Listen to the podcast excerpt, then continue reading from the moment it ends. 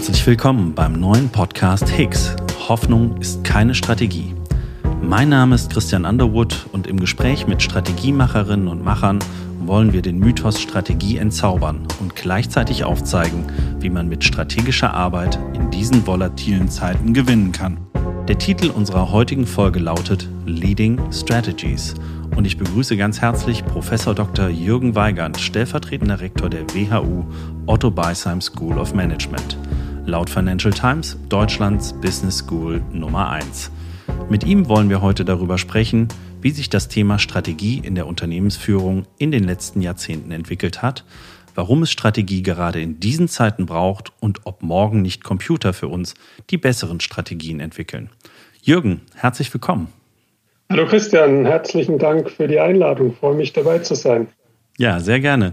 Jürgen, ich äh, stelle dich unserem Publikum nochmal äh, ganz kurz ein bisschen ausführlicher vor. Du bist ja nicht nur stellvertretender Rektor äh, der WHU, sondern auch äh, Prorektor für die Programme der WHU, für die Executive-Programme. Äh, du bist akademischer äh, Direktor für, am Institut für Industrieökonomik. Ähm, akademischer Direktor des WHU EMBA-Programms und Leiter des Zentrums für verantwortungsvolle Unternehmensführung. Und last but not least, ein ausgewiesener Experte für Unternehmens- und Wettbewerbsstrategien, was auch in deinen Schwerpunkten in der Forschung und Lehre natürlich ähm, ganz klar zum Tragen kommt. Und natürlich deshalb bist du auch heute unser Gast. Von daher, ich freue mich persönlich wirklich, wirklich sehr, äh, dich heute begrüßen zu dürfen. Kannst du uns vielleicht noch mal ein paar Worte zur, ähm, oder ein paar Stichworte zur WHU geben? Die ist vielleicht nicht für jeden ähm, unserer Zuhörer ein Begriff. Natürlich mache ich sehr gerne. WHU ist eine interessante Institution, denn sie ist eine private Universität, nennt sich vollständig WHU Otto Beisheim Hochschule. Es ist eine Wirtschaftsuniversität, Fokus auf Betriebswirtschaftslehre und im neudeutschen Sprachgebrauch Business Administration. Und wir haben auch Economics, das sind unsere beiden Fakultäten. Die WHU gibt es seit 1984. Mhm privat gegründet auf Initiative der Industrie- und Handelskammer Koblenz. Interessante Kombination. Die Idee dahinter war, die Verbindung zwischen Akademia und Praxis herzustellen und wirklich eine Universität zu haben, die vor allem für den Mittelstand relevant ist. Das hat sich äh, über die Jahre hinweg erstmal nicht so bewahrheitet, denn die äh, Absolventen, die von der WHU kamen, gingen in erster Linie zu den Beratungen und ins Investmentbanking. Und darüber hat sich der Mittelstand dann beschwert. Mhm. Mittlerweile nach 40 Jahren jetzt fast. Es ist aber so, dass äh, der Kreis sich schließt und die Absolventen, die früher in die Investmentbanken gegangen sind, jetzt im richtigen Alter sind, um in den Mittelstand reinzugehen als äh, Geschäftsführer, CEOs und so weiter und so fort. Die WHU ist ein Vollsortimenter. Wir haben ein komplettes äh, akademisches Programm, beginnt mhm. mit grundständigem Studium, Bachelor, Bachelor in Management, in International Management.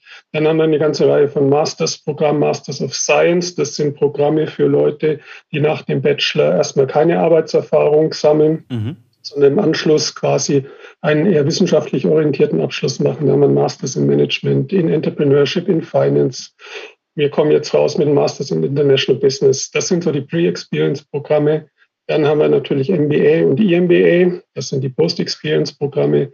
Das EMBA-Programm ist mittlerweile unser ältestes Programm, gestartet 1997, mhm. damals als ein absolutes Pionierprogramm in Europa weil es äh, zwei Kontinente verbunden hat, nämlich die USA, unser Partner dort ist Kellogg mhm. und WHO als der deutsche Vertreter. Mhm. Wir haben eine ganz schöne Reise hinter uns gebracht über all die Jahre. Der Bekanntheitsgrad hat zugenommen. Als ich als Professor dazu kam, waren es knapp 300 Studierende. Mittlerweile haben wir knapp 1800. Aber wir sind ein größeres mittelständisches Unternehmen mit zwei Campussen. Einer in Fallenda, Headquarters, und der andere in Düsseldorf. Ja, super. Vielen Dank für den, für den kleinen Einblick. Den äh, Campus in Düsseldorf kenne ich auch ganz gut, denn ähm, ja, ich zähle mich auch dazu zum Post-Experience-Programm Part-Time MBA, erster Jahrgang in Düsseldorf. Und da haben wir uns auch kennengelernt. Also ähm, von daher vielleicht für unsere Zuhörer da auch nochmal der kleine, der kleine Austausch. Jürgen, als Deputy Dean bist du ja insbesondere auch für diese Executive-Programme der WU verantwortlich und unterrichtest ja auch sehr, sehr viel und viele Jahre ähm, die Führungskräfte von morgen, wenn man das so sagen kann. Ähm, manchmal sind die, oder viele sind ja auch schon Führungskräfte. Und ähm, Ja, was, was bedeutet da Strategie? Ähm, wie, wie kann Strategie da helfen, ähm, in den Unternehmen besser zu führen? Und ja, vielleicht auch mal Butter bei die Fische. Was ist denn eigentlich Strategie? Das ist eine ganz hervorragende Frage, die gar nicht so einfach zu beantworten ist. Ich fange mal so an. Mein Lieblings-Business-Magazin ist The Economist. Und mhm. der Economist hatte vor einigen Jahren eine Titelseite über Strategie mit der Fragestellung, What is Strategy? Mhm. Die Antwort, äh, die der Economist dann gab, war No one really knows what strategy is all about. ja. Also man kann ganz viel darunter vorstellen. Ich mhm. gebe mal meine Definition. Es ist unsere Wette auf die Zukunft. Mhm. Das heißt, wie wollen wir das, was wir uns für die Zukunft vorstellen, was auch immer die Zielsetzung ist, mhm. wie wollen wir das erreichen? Und das ist nicht nur ein Aktivitätsplan. Gerne wird ja gesagt, Strategie ist ein Plan, wie komme ich von A nach B. Mhm. Aber Plan impliziert immer so, das ist dann alles durchgetaktet, das geht alles Schritt für Schritt. Mhm. Auf die Themen werden wir sicherlich noch kommen. Mhm. Deswegen sage ich lieber, das ist die Logik hinter dieser Wette. Warum ist es eine Wette? Natürlich äh, setze ich heute Ressourcen ein und ich weiß nicht, ob es in der Zukunft wirklich reicht, um dieses Ziel, das wir uns gesetzt haben, zu erreichen. Deswegen ist es immer eine Wette. Eine Wette ist mit Risiken behaftet. Also Strategie, wann immer ich Strategie brauche, sind Risiken involviert. Würden wir in einem Schlaraffenland leben, müssen wir uns keine Gedanken machen. Aber in unserer Umwelt sind die Ressourcen begrenzt. Mhm. Ähm, ich kann die nicht beliebig einsetzen, also muss ich mich entscheiden. Mhm. Das ist der eine Aspekt. Und der andere Aspekt ist, es gibt Wettbewerb. Wir sind halt nicht die Einzigen, die hier unterwegs sind. Absolut. Und wie hat sie, also vielen Dank für die, für diese äh, Einführung. Ich glaube, das äh, sollten sich mal ganz viele äh, auch an die Wand hängen in ihren Büros, ähm, um da vielleicht auch ein richtiges oder besseres Verständnis von Strategie zu bekommen. Wie hat sich denn für dich der Begriff und auch das, was man darunter versteht, die Konzepte in den vergangenen Jahrzehnten ähm, entwickelt und verändert? Ja, das ist ja ganz interessant. Äh, man muss mal so eine historische Perspektive anlegen. Und ohne hier jetzt akademisch werden zu wollen, führe ich einfach was richtig praxisorientiertes an. Und zwar der Harvard Business Review, führende Manager-Zeitschrift in den USA, so ein bisschen akademisch unterfüttert, hat vor einiger Zeit mal untersucht, ähm, wie oft gewisse Schlagworte auftauchen und zu welchen Zeitpunkten. Okay. Eine sehr umfassende Textanalyse im mhm. Internet. Mhm ähm, mit äh, Wörtern aus den letzten sechs Jahrhunderten, also Millionen von Einträgen. Okay. Und hat getestet nach diesen äh, Schlagwörtern, die wir so gern verwenden, Strategie, Führung und so weiter. Mhm. Es kam dabei raus, dass bei Weitem äh, am meisten benutzt wurde über die letzten 50, 60 Jahre das Wort Management. Mhm. Strategie ist Nummer zwei. Okay kam aber erst zu Ende der 60er Jahre so richtig nach vorne, mhm. aber ist immer noch weit entfernt von Management. Und danach kamen zwei weitere Themen Führung, sehr weit entfernt von Strategie und ganz am Ende äh, der Top-Einträge dort Innovation. Mhm. Also das ist bezeichnend, dass auch heute noch, und die Untersuchung ging bis 2016, wenn ich mich ja. richtig erinnere, Management im Vordergrund steht. Management bedeutet ja, ich verwalte Ressourcen, ich bin mhm. für Systeme und Prozesse zuständig, aber das ist bereits gegeben. Mhm. Ich bin ja von Haus aus Ökonom und Ökonomen lernen, effizient zu sein. Das heißt, Management ist in erster Linie auf Effizienz ausgerichtet. Wenn wir über Strategie sprechen, sind wir auch ganz schnell bei Führung. Denn Führung soll ja eigentlich die Strategie bestimmen, die Führung des Unternehmens. Und dann geht es nicht mehr um Effizienz, spielt natürlich mhm. weiter eine Rolle für die, die das Management betreiben. Dann geht es um Effektivität. Wie erreiche ich mein Ziel? Was ist das gewünschte Ziel und komme ich da überhaupt hin? Und das ist ganz interessant, einfach zu sehen über die Jahre, wie sich das entwickelt hat. Und ähm, ich glaube, wir werden da noch drauf kommen, aber früher hat man ja gern von strategischer Planung gesprochen. Mhm. früher, das höre ich heute auch immer oft noch in den Unternehmen. Mhm. Wir haben einen strategischen Planungsprozess. Und da bin ich immer sehr allergisch, weil Strategie kann man nicht wirklich durchplanen. Aus den genannten Gründen. Mhm. Die Zukunft ist ungewiss. Es gibt Wettbewerb. Die Dinge ändern sich fast täglich. Und Planung hat immer so den Aspekt, ja, wir gehen jetzt Schritt für Schritt voran und verwirklichen das dann. Und äh, es gibt kaum Planabweichungen. Je besser ich plane, Strategic Planning, alle möglichen mhm. Methoden, die da angewendet werden, umso eher bin ich mir sicher, dass ich mein Ziel erreiche. Mhm. wenn wir heute in die Zeitung schauen, oder wir schauen ja schon gar nicht mehr in die Zeitung, wir schauen ja ins Internet, äh, wir schauen in Social Media und äh, da lernen wir ähm, auch in, ich sag mal, allen businessrelevanten Themen, das sind die volatilsten Zeiten, die wir je hatten. Ähm, ob das wirklich so ist, lasse ich mal dahingestellt. Und äh, viele Top-Manager, auch denen ich begegne in Unternehmen, wenn ich Strategieprozesse mache oder auch große Veränderungsvorhaben, die sagen eigentlich, wir brauchen doch eigentlich gar keine Strategie mehr. Ist Strategie überhaupt noch äh, relevant heute? Ähm, ist die Halbwertszeit der Strategie oder des Plans, wie du es auch gerade beschrieben hast, nicht vielleicht schon viel zu kurz? Oder was würdest du diesen ja, Firmenlenkern denn entgegnen? Hätte ich nochmal die Möglichkeit, meinen Vater zu fragen, der leider viel zu früh verstorben mhm. ist, wie er denn seine Zeit damals erlebt hat, ob die volatil war oder nicht, mhm. würde er wahrscheinlich genau das gleiche antworten, was wir heute antworten. Alles ist viel schnelllebiger geworden. Mhm. Man kommt kaum noch hinterher. Also ich glaube, das ist alles ein äh, Zeitpunktproblem, ein Problem der eigenen Perspektive, sich selbst viel zu wichtig zu nehmen. Mhm. Und viele äh, lassen auch die Historie außer Acht. Ein schönes Beispiel, wir haben jetzt die letzten zwei Jahrzehnte ausführlichst über Globalisierung und Strategien für die Globalisierung nachgedacht. Mhm. Und viele haben so getan, dass das was ganz was Neues sei. War es aber nicht, denn Globalisierung gab es schon Ende des letzten, vorletzten Jahrhunderts, also um die Jahrhundert 1900 bis 1920. Mhm. Die Unternehmen, die uns heute noch vertraut sind, wie Siemens und andere jetzt in Deutschland, die waren damals schon international unterwegs, haben schon globalisiert.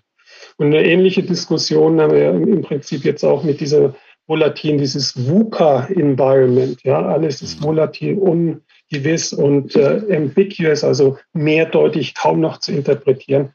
Das halte ich alles für schon relevant, aber nicht so, dass es uns komplett von anderen Zeiten unterscheidet. Das heißt, äh, wenn Manager oder diejenigen, die eigentlich für Strategie verantwortlich sind, heute sagen, ja, es macht eigentlich gar keinen Sinn, jetzt eine strategische Agenda da aufzulegen, weil es ändert sich alles so rasend schnell und morgen ist schon ganz anders von heute und übermorgen wird noch anders sein, dann ist das aus meiner Sicht eine, eine Entschuldigung, eine vorweggenommene Entschuldigung, dass man Ziele dann möglicherweise nicht erreicht. Ja, also das würde ich als Einwand nicht gelten lassen, dass wir nur ganz kurzfristige Strategieprozesse haben sollten. Mhm. Das heißt also, Strategie ist immer noch relevant. Absolut. Und ich meine, vielleicht muss man auch mal darauf zurückgehen, was Strategie eigentlich besagt. Also wenn man es äh, zurückverfolgt, ist ja die Strategie, die, äh, der Plan des militärischen Führers, ein gewisses Ziel zu erreichen. Mhm. Ja? Ähm, aber wenn man in der Historie sich das mal anguckt, die Strategen im militärischen Bereich waren immer in der Lage oder haben sich in die Lage versetzt, auf Änderungen zu reagieren ja? Und auch selber zu agieren. Also Strategie ist etwas längerfristiges. Ja. Mhm. Ich verpflichte mich über einen gewissen Zeitraum gewisse Dinge ähm, umzusetzen und zu verfolgen. Und äh, alles andere ist taktisches Manövrieren, ja, mhm. was ich kurzfristig ändern kann.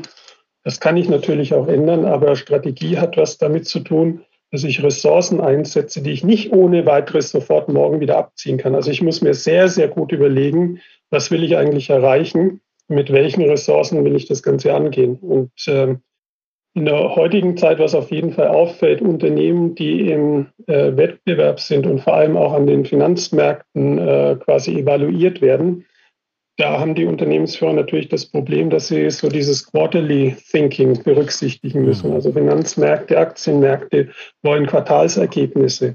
Also da rückt der Blickwinkel sehr stark in die Kurzfristigkeit. Mhm. Das ist eine Aspekt. Ein anderer Aspekt ist, wenn man sich mal ansieht, wie lange äh, die obersten Führungskräfte heutzutage im Amt sind. In meiner Studienzeit vor vielen, vielen Jahrzehnten waren das so im Schnitt acht bis zehn Jahre. Mhm. Heute ist es weniger als vier Jahre in Deutschland. Mhm. Das heißt, wenn ich Strategie so verstehe, wie ich sie verstehe, mhm. etwas längerfristiges, dann geht das über die äh, sogenannte Tenure, über die Verweildauer eines Vorstandes oder eines Strategieverantwortlichen in der Regel hinaus. Ja, also da mhm. müssen wir unter, auseinanderhalten, äh, die Personen, die Strategie ja. machen, mhm. haben die wirklich den Willen, langfristig über ihre eigene Verweildauer hinaus zu denken und das, was für Unternehmen gut ist, nämlich diese Langfristigkeit.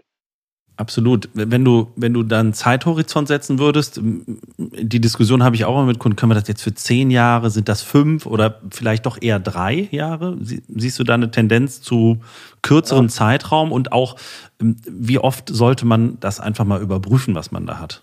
Gut, also Minimum würde ich sagen, für strategisches Denken und Handeln sind drei Jahre. Mhm. Das hängt natürlich auch von der Branche ab. Mhm. Äh, wenn ich in Branchen bin, die wirklich sehr, sehr schnelllebig sind, Fast Moving Consumer Goods oder Electronics oder solche mhm. Geschichten mhm. oder Gaming, ja, okay, aber trotzdem brauchen wir Strategie. Und die Strategie bedeutet, will ich denn meine Ressourcen in dieser Verwendung behalten? Will ich nach wie vor eine Gaming Company sein? Mhm. Und das kann ich nicht von jetzt auf gleich äh, verändern. Ja, mhm. Da muss ich mich schon festlegen. Das, das Minimum ne? aus meiner Sicht mhm. drei Jahre, eher fünf Jahre. Ja?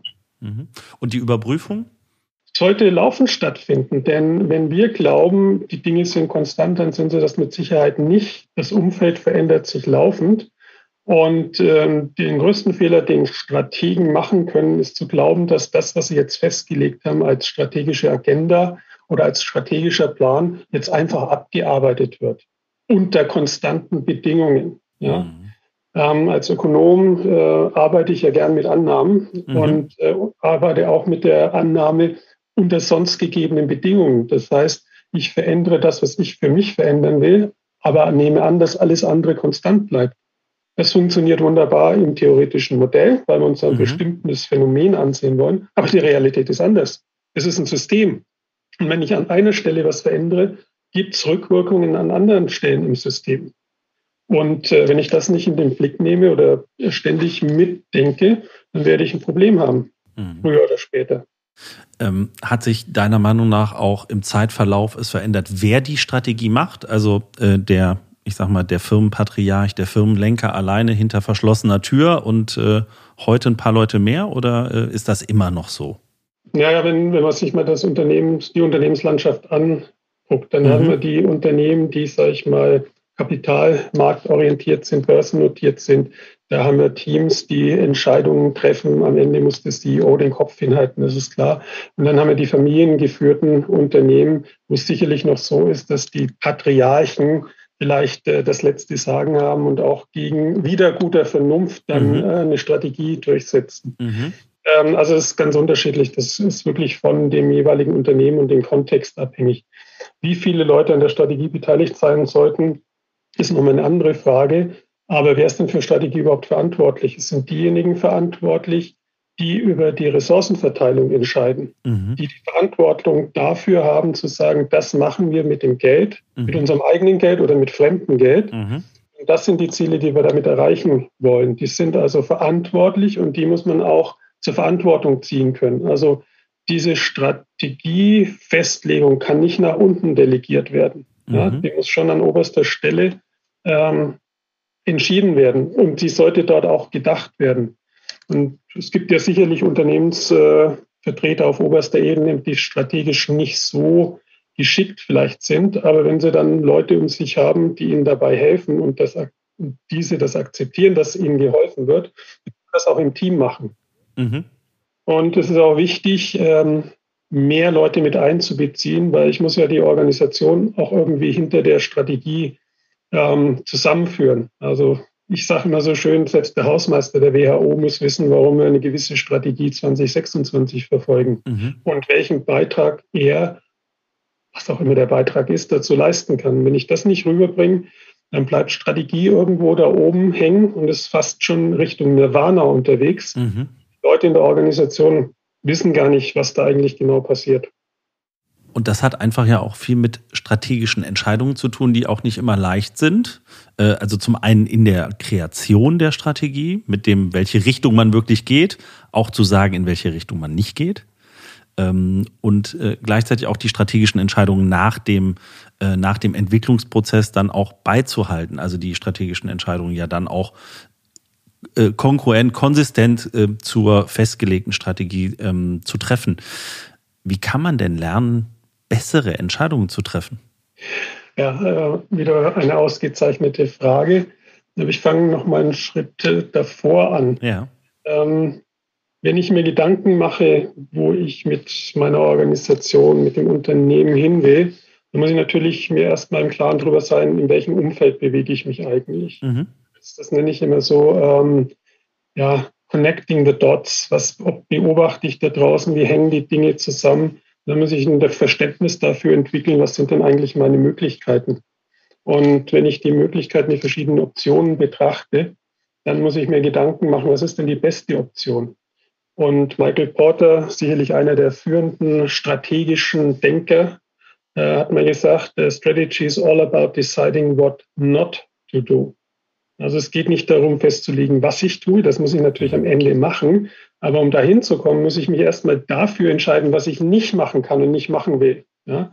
Ich kann nicht der, der Hans Dampf in allen Gassen sein. Bei begrenzten Ressourcen muss ich mich schon äh, darauf festlegen, welche Art von Kunden will ich eigentlich haben, welche Märkte will ich bespielen, wie kann ich das machen. Und damit entscheide ich von vornherein, was ich auf keinen Fall machen werde. Ja, also wenn ich nicht, nicht sehe, für den Massenmarkt äh, sind die Margen zu gering, ich habe auch nicht die richtige Unternehmensgröße dafür, dann lasse ich das sein. Das scheidet mhm. aus. Mhm. Also das ist ganz wichtig, einfach zu entscheiden, was werden wir nicht machen. Dann, wie kann ich lernen, richtige oder bessere, nennen wir es so, bessere Entscheidungen zu treffen. Mhm. Unsere Entscheidungen richtig oder falsch sind, das finden wir erst immer im Nachhinein raus. Also ich glaube, was äh, ganz wichtig ist, ist zum einen meine eine Vorstellung zu haben, ähm, wo will ich hin und was könnte die Logik dahinter sein, wie ich dahin komme. Mhm. Und dann sollte ich mich selber testen. Also das Schlimmste, was einem strategischen Entscheider passieren kann, ist, dass er auf sich selbst hereinfällt. Ja, es gibt so verschiedene Fallen, in die man tappen kann. Aber mhm. eine ist, äh, an die eigene Unfehlbarkeit zu glauben. Ja, das ist das Problem. Und wo kann, also das, ich meine das jetzt gar nicht mit, mit Hybris oder ähnlichem, sondern wo kann so ein Glauben an die eigene Entscheidungsfähigkeit herkommen? Ja, aus Erfahrung. Wenn man mhm. viele Dinge richtig und gut gemacht hat, mhm. dann äh, neigt der Mensch, zumindest unterbewusst, dazu, das zu extrapolieren. Mhm. Und dann suche ich mir natürlich alle die Fakten aus, die meine eigene Position irgendwie bestätigen, mein eigenes mhm. Denken unterfüttern und wenn kritische Töne aufkommen, dann bin ich erstmal gleich in der Abwehrhaltung und sage, na ja gut, ich habe aber hier die äh, Punkte, die ich beobachtet habe und aus der Erfahrung weiß ich dieses und jenes. Also da, um bessere Entscheidungen zu treffen, ist wichtig, dass man sich permanent hinterfragt und auch von anderen hinterfragen lässt. Mhm. Ist das wirklich so? Ist das jetzt äh, ein Fakt oder ist das Fiktion? Ja, Fiktion, die irgendwo in meinem Gehirn entstanden ist, basierend auf allen möglichen Dingen, die ich schon erfahren habe, die ich schon gemanagt habe, die ich schon gemacht habe.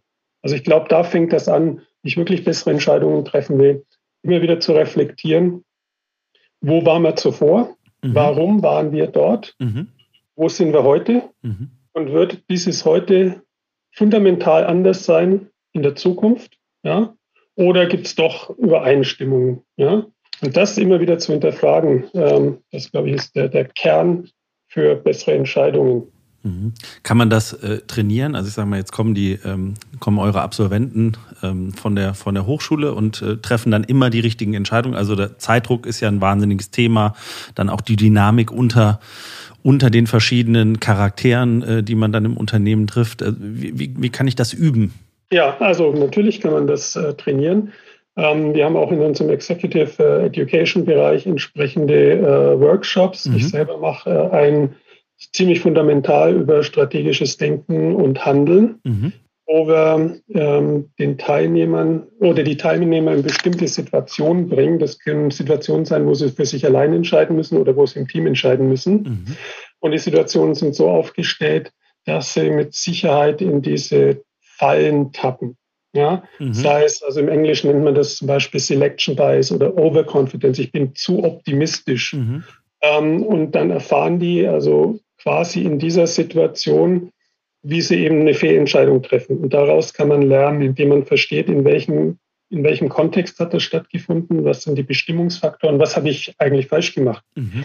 Äh, bewusst falsch gemacht, weil ich irgendwas nicht äh, akzeptiert habe oder richtig verstanden habe, aber auch deutlich zu machen, was kommt aus dem Unterbewussten. Mhm. Was ist bei uns abgespeichert durch jahrelanges Training, durch Verhaltensmuster, die meistens bis in die Kindheit zurückreichen, dass ich gewisse Wege einschlage und die anderen gar nicht seriös prüfe. Und das kann man trainieren. Ja, und da helfen natürlich Zum Beispiel Rollenspiele. Mhm. Das machen wir sehr gern, aber natürlich mhm. auch äh, Simulationen, mhm. also Computersoftware gestützte Simulationen, mhm. wo der Einzelne oder ein Team äh, trainieren kann und sehen kann, was kommt denn raus aufgrund unserer Entscheidungen. Das eine sind diese Denkfallen. Mhm. Das andere ist die Komplexität. Wir scheitern, wenn wir dann scheitern, ja oft daran, dass wir die Komplexität nicht richtig verstanden haben. Mhm. Kann man meistens auch nicht komplett verstehen, aber man muss sich äh, eine Vorstellung bilden, wie Dinge zusammenhängen könnten. Also die Kernzusammenhänge. Mhm. Und im System ist alles interdependent. Also ich kann nicht eine Entscheidung isoliert treffen. Beliebtes Beispiel, ich habe ein ganz tolles Produkt, äh, mache eine riesen Marketingkampagne, sieht alles super aus, die Konsumenten, äh, die Nachfrage kommt zu uns. Jetzt haben wir aber vergessen, die Produktionskapazitäten entsprechend anzupassen oder rechtzeitig anzupassen. Jetzt sind wir nicht in der Lage, schnell genug zu liefern. Ja, also das, äh, wir haben das nicht aufeinander abgestimmt. Wir haben es einfach übersehen, dass dieser interdependente Zusammenhang da ist. Es muss halt just in time auch verfügbar sein. Mhm. Ja? Das klingt jetzt banal, aber wir haben ja eine aktuelle Situation. Absolut. Mit den Impfstoffen, ja, mhm. wo ich mal sage, der Staat ja nicht gezeigt hat, dass er der bessere Manager ist, mhm. im Vergleich zu Märkten. Und das sind so Dinge, die muss ich vorausdenken, die muss ich durchschauen. Mhm. Und am besten kann ich die durchschauen, wenn ich es mal erfahren habe. Und in solchen Seminaren oder Workshops ähm, passiert das ja in einem sicheren Umfeld. Mhm. Ja? Also das Unternehmen geht ja nicht, geht in der Simulation bankrott. Ja, das ist eine mhm. super Erfahrung für die Teilnehmer. Okay. Aber sie ist immer noch am Leben und in der Realität haben sie auch immer noch ihre Jobs. Ja. Absolut. Aber daraus kann man lernen. Kommt das Simulationsthema auch sozusagen aus dem militärischen Kontext? Äh, ja. Da übt man ja auch ein, wie, wie man sich verhält, ne? Richtig. Ähm, ich hatte ja noch das Vergnügen, in einer Zeit geboren zu sein, äh, wo man dann hinterher zur Bundeswehr musste mhm. und habe diese Rollenspiele also live miterlebt äh, mhm. im Manöver. Das ist ja nichts anderes als mhm. Strategie auszuprobieren. Mhm. Ja, da kommt es im Wesentlichen her und der sag ich mal, der Begründer dieses Ansatzes von Clausewitz war ja ein preußischer General. Ich meine, das geht alles viel weiter zurück. Sun Tzu in, in China vor der ja äh, vor Christi Geburt und so weiter. Die haben alle mit, mit auch mit Planspielen mhm. gearbeitet, one way or the other. Mhm. Und das äh, kann man natürlich auch sinnvoll in unserem Bereich nutzen. Mhm. Ja? muss das entsprechend definieren. Ich habe ja schon von Rollenspielen gesprochen. Mhm. Es gibt einen Ansatz äh, Business Wargaming, wo ich im Prinzip die militärische Darstellung von Situationen übertrage auf das Wirtschaftsleben. Mhm. Aber für mich persönlich war das immer sehr einsichtsreich, sowohl als Teilnehmer von mhm. solchen Aktionen mhm. als auch als Durchführender. Mhm. Und äh, du hast eben das Thema Komplexität angesprochen. Also ich stelle mir das dann, habe ja selber auch schon an der einen oder anderen teilgenommen. Äh, das sind wahnsinnig viele Daten, die das äh, Ganze ja dann auch braucht, um, um wirklich nah genug an die Realität zu kommen. Ähm, wenn ich jetzt auch heute in, in, das, in das reale Business denke, die Geschwindigkeit denke, wie auch Online-Business passiert, äh, können da nicht Computer und künstliche Intelligenz nicht vielleicht sogar bessere Entscheidungen treffen als der Mensch, der sich von seinen Erfahrungen geleitet sieht? Am Ende des Tages fallen wir immer wieder drauf rein, ne? Ja, wir haben ja diese Beispiele mit, äh, mit Go, wo der Champion in Go geschlagen wurde von, von der von mhm. Google äh, Computer sozusagen AI-basiert. Ja, das ist ähm, alles sicherlich äh, hilfreich und unterstützend, wenn man die Daten mhm. in großer Masse verarbeiten muss, dann hilft das. Mhm. Aber äh, man muss auch bedenken, dass jeder Algorithmus äh, auch von Menschen erstmal programmiert ist. Die sind zwar, wenn sie richtig gut gestaltet sind, selbstlernend mhm. und kommen auch auf Lösungen, an die keiner denkt. Mhm. Ähm, noch ist es so, dass wir Menschen die endgültige Entscheidung treffen müssen. Und ich glaube, das wird auch so bleiben. Und was ich noch nicht gesehen habe bei diesen ganzen AI-gestützten Dingen ist, ähm, dass man natürlich als Mensch auch eine Intuition hat, ja, mhm. das über die reine Ratio hinausgeht. Ja. Mhm. Äh, Menschen sind soziale Wesen, die haben Emotionen, die haben Ängste und so weiter. Das wird jetzt bei AI erstmal außen vor gelassen. Mhm. Ob das mal später kommt, ist eine andere Frage, aber mhm. das ist außen vor. Auch aus guten Gründen. Es werden rationale Entscheidungen getroffen. Ähm, Kosten-Nutzen-Analyse, der beste Weg wird gesucht. Und weil ich die Rechenpower habe, kann ich natürlich Millionen oder sogar Milliarden von verschiedenen ähm, Möglichkeiten gleichzeitig äh, prüfen. Mhm. Das ist schon ziemlich hilfreich. Und die Simulation, der, die ich hier auch verwende, vor allem die größere Business Simulation, mhm. ist ähm, mit ähm, selbstlernenden Algorithmen okay. und äh, basiert auf ähm, eigenständigen Agenten, die programmiert sind und auch entsprechend handeln können. Mhm. Ja? Und äh, von deren Aktionen, die manchmal vielleicht etwas seltsam aussehen, aber dann trotzdem zum Erfolg führen, wie in dem Go-Beispiel von, von Google. Mhm. Äh, das ist schon sehr interessant. Das muss man analysieren. Das sollte man auch sehr tief analysieren, was da jetzt genau dann ähm, zu den Ergebnissen geführt hat. Aber das kann schon sehr hilfreich sein. Ob Computer irgendwann 10, 20 Jahre von jetzt an gerechnet uns ersetzen. Also nein, ich, ich hoffe nicht. Ja. Ausschließen kann man heutzutage gar nichts mehr. Sehr schön.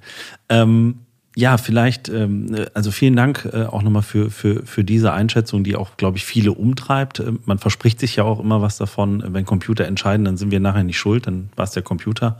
Der hat doch das Bestmögliche getan und wir haben uns nicht von Emotionen leiten lassen. Aber du hast das so schön gesagt, ohne Menschen geht's am Ende des Tages nicht. Ähm, und ja, vielleicht zum Abschluss eine letzte Frage. Welchen Ratschlag würdest du unseren Zuhörern geben, wie man besser strategische Entscheidungen treffen kann? Immer an die eigene Fehlbarkeit sich erinnern und diese mit einbeziehen. Und wenn das alleine durch äh, Selbstreflexion nicht geht, mhm. immer Leute um sich scharen, vor allem auch diejenigen, die von vornherein schon konträrer Meinung sein könnten. Das kann sehr wertvoll sein. Wunderbar. Statt Unfehlbarkeit an die eigene Fehlbarkeit glauben. Ich finde ein wunderschönes Schlusswort. Demut äh, wäre vielleicht ein anderer Begriff dafür. Ja, wir haben jetzt äh, natürlich ausgiebig über Strategie gesprochen. Mhm. Das ein bisschen angedeutet. Äh, die obersten Führungskräfte sind für die Strategie verantwortlich. Mhm. Und Strategie muss geführt werden. Mhm. Nach der Strategiedefinition äh, oder Formulierung muss ich sie ja umsetzen. Und das ist ja das Hauptproblem bei jeder Strategie. Mhm. Auf dem äh, Blatt Papier eine Strategie aufzuschreiben, das kann jeder halbwegs vernünftige Mensch machen. Aber das dann umzusetzen in einer Organisation, die aus Menschen besteht, mhm. das ist die Schwierigkeit. Mhm. Und ähm, Führung sollte immer auch etwas äh, mit Demut zu tun haben. Also die Führungskräfte, die ich in meinem Leben kennengelernt habe, die richtig großen und auch Unternehmensgründer, die hatten alle oder haben alle dieses gewisse Maß an Bescheidenheit und Demut. Und wenn man rüberbringen kann ähm, für die Implementierung von Strategie, dann denke ich, ist das ganz wichtig. Jürgen, Herzlichen Dank. Ich glaube, unsere Zuhörer ähm, werden sich jetzt nochmal ganz schnell aufmachen, mal zu überprüfen, ob sie das, äh, ob sie das auch alles richtig machen, ob die Demo passt, ähm, ob sie die Entscheidungen, die sie treffen, äh, auch nicht immer nur, nur aus dem Bauch oder nur aus ihrem Erfahrungsschatz treffen. Und von daher sage ich vielen, vielen Dank für die Einblicke, vielen, vielen Dank für deine Zeit heute. Und äh, ja, ich äh, freue mich schon äh, in Zukunft äh, auch auf weiter computerunterstützte menschliche strategische Entscheidungen. Ja, sehr gerne. Herzlichen Dank nochmal für die Einladung. Hat äh, viel Spaß gemacht und weiterhin gutes Gelingen. Super. Vielen, vielen Dank. Ciao. Tschüss.